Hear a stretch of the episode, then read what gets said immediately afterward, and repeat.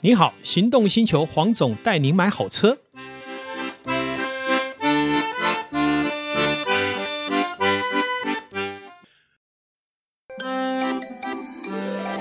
爸爸月新北 Give Me Five 亲子活动三波热力大爆发，第一波 Give Me Five 哦 High Five，爸妈别忘常与宝贝孩子大力击掌，欢呼庆祝与赢得胜利的感觉，温暖着孩子每个开心的时刻。High Five 也是王美妈咪最爱的室内亲子乐园。今年爸爸月在新北综合环球购物中心三楼建筑乐园 High Five 旗舰馆盛大开幕，High Five 开心源源不绝的正能量。鼓励小朋友们发挥想象力与合作力，不受规范约束。每个小种子都属于独立的个体，尽情天马行空，尽情挥洒创意，无限想象。爸爸妈妈带着宝贝孩子一起来，嗨鼓励，嗨同乐，嗨创意，嗨赞美，嗨成就。全馆有两百五十平，约十三区专属游乐体验区，适合一至十二足岁儿童不同游戏体验与视觉飨宴。行动星球强力推荐游玩攻略。奶爸辣妈酷宝贝五大必杀设施，High Five 五区、舞台区、动物医院、汽车维修站、超能运动区、喇叭造型滑梯。上网搜寻建筑乐园 FB 粉丝团，High Five 让你不管是平日、周末、晴天、雨天，带着孩子共乐共嗨，Give me five。黄总带你买好车，再次来到线上，与大家一起来谈幸福事。 Hello，各位听众朋友，大家好，我是导叔导根座。是哎，黄总，是，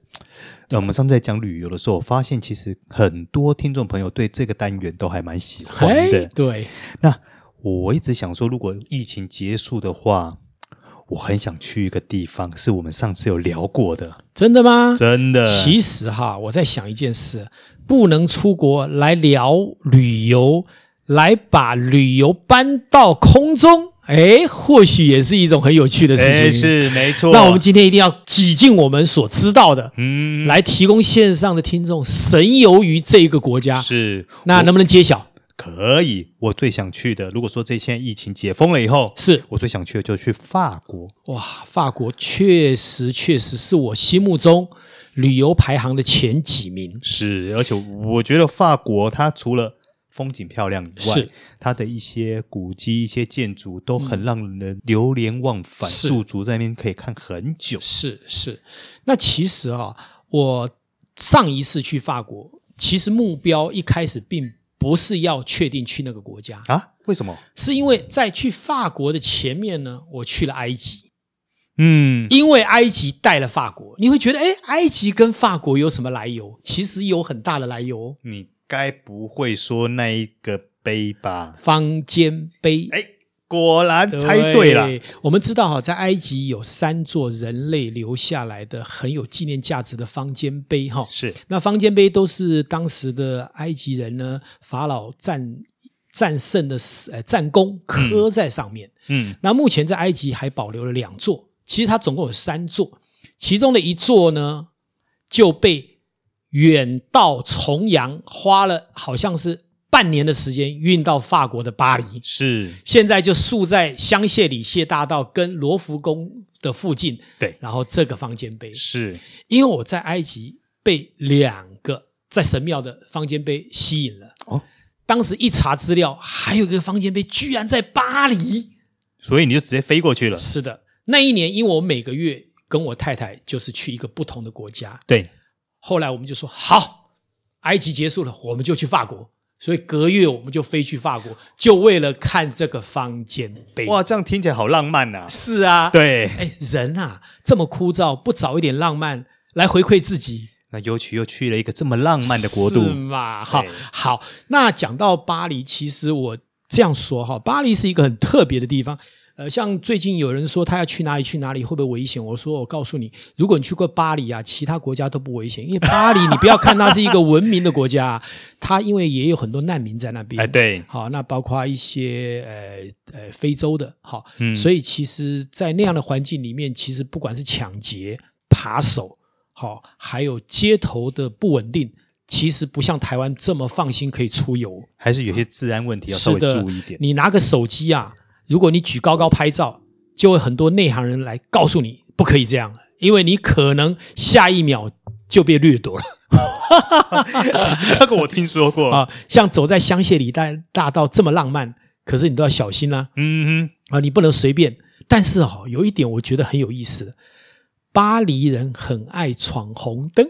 哼，哎，我们常会觉得说，我们台湾人偶尔会闯红灯，对不对？嗯其实巴黎人我发现，不管白人黑人都在闯红灯， 呃，真的很浪漫的国嗯家。以前呢、啊我我现在我不知道，像是早期那个时候，呃，有些我们譬如说啊、呃法国车的代理商，我就不我就不说了。是啊、他们在引进法国车的时候，我举例来说，是可能比如说这台车啊、红色十台，是白色二十台，蓝是色三十台，是嗯举例是你下了这样的 order，、是可是来的时候有时候。可能数量对了，但是颜色不太对， 可能变成红色十五台，白色二十台，哦是蓝色变三台，是这样是类似这样的概念。呃，这个不太按牌理出牌，哎对这很好玩对对对对我还曾经哦，曾经啊碰过车子到了海关去领车的时候啊，变速箱电脑没有装，还有车这子样的可以状况前啊进， 但不能换 挡。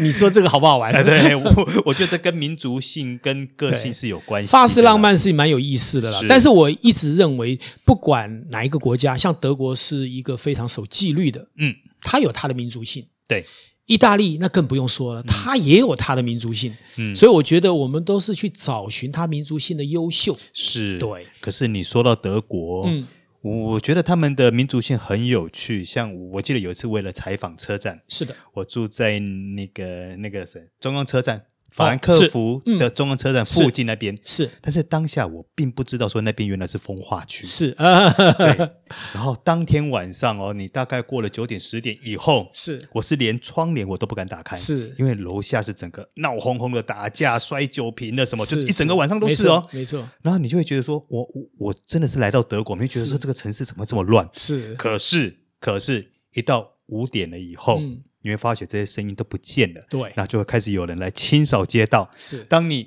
呃梳洗完一下楼的时候，整个城市是恢复正常运作秩序，不一样的感觉非常、啊你会觉得说，为什么落差可以这么的大？是是是，对其实北德哈、跟南德像慕尼黑又是不一样的情境是，我觉得这两个地方都有很多它不同的特色。那我们回过来谈法国，好，其实法国如果你真的时间不够，巴黎就够你玩了，是而且玩个十天八天你都玩不完。是没好错。，那我们来谈。我到法国，我其实当初的目标啊，除了呃，像大家都知道，一定会去什么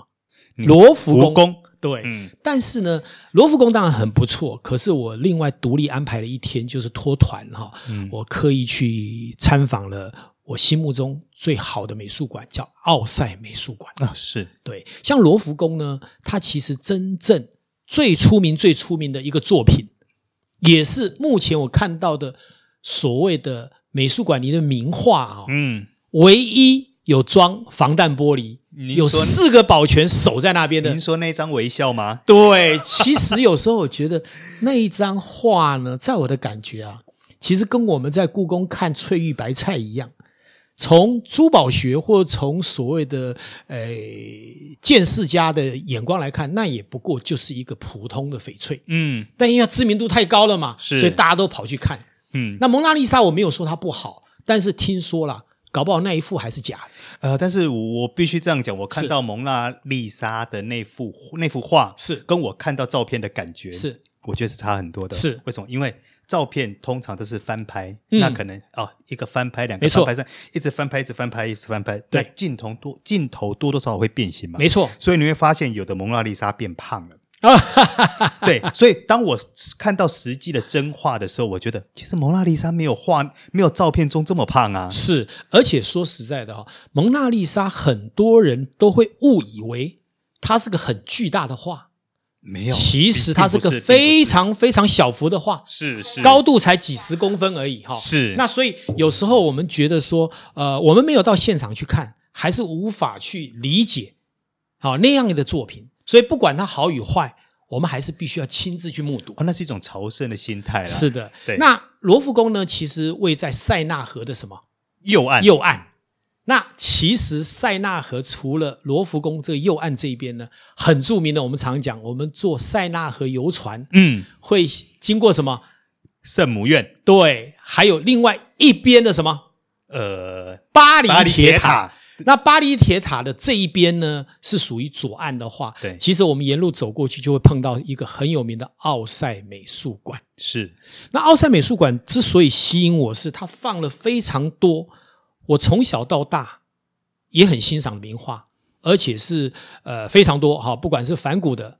高更的、嗯塞尚的、嗯雷诺瓦的，嗯好，甚至于莫内，好，他那个水帘啊啊就在那里。那我去塞纳美术馆，我也可以跟大家分析一下，为什么这一个美术馆值得欣赏。第一个，它是一个旧火车站去改装的。那第二个呢？呃，在这之前，其实呃，奥赛美术馆跟罗浮宫不一样，罗浮宫可以随便你游客拍照，奥赛美术馆的馆规是不行。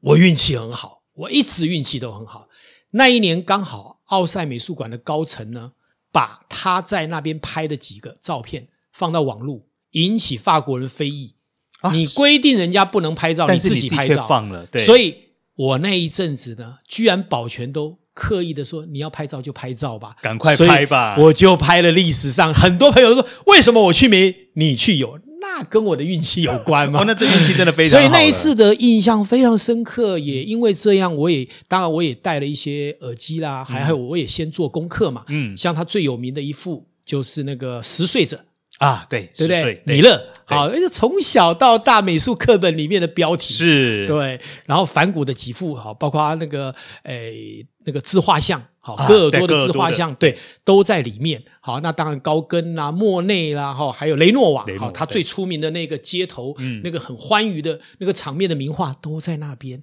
所以，如果有机会到巴黎，你没有去塞纳美术馆是太可惜了。那塞纳美术馆一般来讲，你需要花到一天去慢慢的欣赏。它还有罗丹的雕塑，啊，等于把脚步放慢，一幅一幅慢慢的去看，完了的中间嗯，用午餐的时间，千万不要为了省钱错过了美术馆楼下最棒的宫殿型的餐厅啊，真的啊，啊！里面的屋顶还有雕塑品都是一个整个像罗那个这个像那个呃皇宫一样，嗯，嗯在那边用餐的感觉多么棒！我也在那边呃订了位置用餐，哎，那黄总，我问一个是题外话，是在那边如果用餐的话，费用应该不低哦，哦，那个真的是欧元计价，真的很可怕。是随便一个牛排都是用好几千来 算的，对，那当然贵。当然你也可以点一般的啦，哈，一般的大概我觉得两个人啦，大概两三千块也都打发没，有，但是难得去了那边，花这几千块是值得的。值得。你坐下来享受那个氛围，开一瓶小红酒，好，那个基本上我相信你已经能感受到嗯，在线上那个红酒的味道都出来了。 是，好，那当然逛完呃这个奥赛美术馆呢，我们可以沿途往前走，就会到，因为它这个是这样，它是塞纳河的左岸，嗯，可是那个另外一个地标是右岸，可是右岸还有个小桥梁，对，跨过去就到了，就是最有名的圣母嗯院，一定要去欣赏。是，第一个，这一个是拿破仑当初开始称帝的时候，好，然后去加冕，他自己成为法国国王，好皇帝嗯的一个、呃加冕的地方。那其实，在罗浮宫可以看到那一幅画，那一幅画就是教皇心不甘情不愿的去加冕。啊，对，那其实他是自己加冕自己。好，那一幅画其实也是一个名画。然后你在圣母院就可以看到这样一个历史的沉积。嗯，也看到不可一世的拿破仑是从凯旋门出发，但是无法凯旋回去。是，好，每次我看到凯旋门就觉得不禁感叹：为什么这么一个不可一世的人，可以在那一阵子转了念，想要做侵略，而造成最后他其实因为没有成功嘛，对不对？是啊，还被放逐到好像一个叫什么岛什么岛？对对哎，对，对对，那个很特别的哈、嗯，那我是觉得说，我们人生在世其实不求什么，就求的一生什么，就是优雅，然后受人尊敬。不过有时候我们换个角度来说啦，也需要有这一些统治者，我们后世才能看到这些雄伟的建筑。是的，没错，对就是战争有时候当然会带人文明的前进，但是你看要多少牺牲？人家说，呃，一将成名万骨枯啊。是啊，对，刚刚有讲到哦，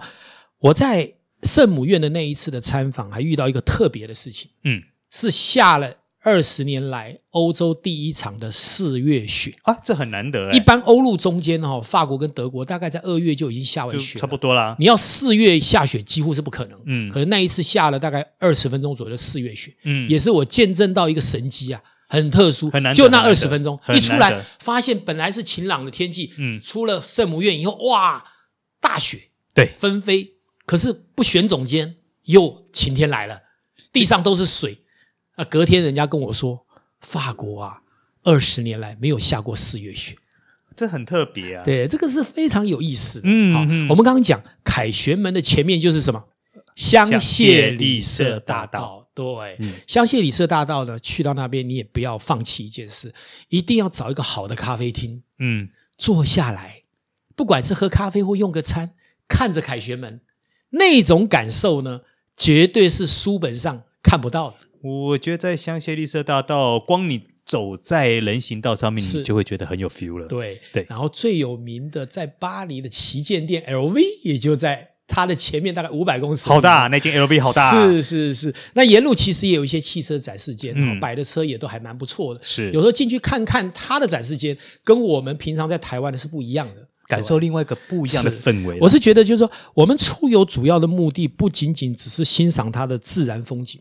还要去深度的感染嗯，它的人文风情。是还有，我们看到这个见证这个国家的历史，从当初的所谓的路易那个王朝，后来人民的大革命，对，好，法国大革命，然后呃，路路易十六上断头台，嗯，那一直到现在的民主真的不容易。是你看最近的马克宏好像还蛮出名的哦，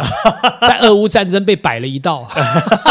最近听说还打电话给给普丁呢。 哎不放弃嘛。是是是，啊，我是觉得呃，有机会在解封以后，嗯无论如何，如果时间许可，去法国来那么一趟，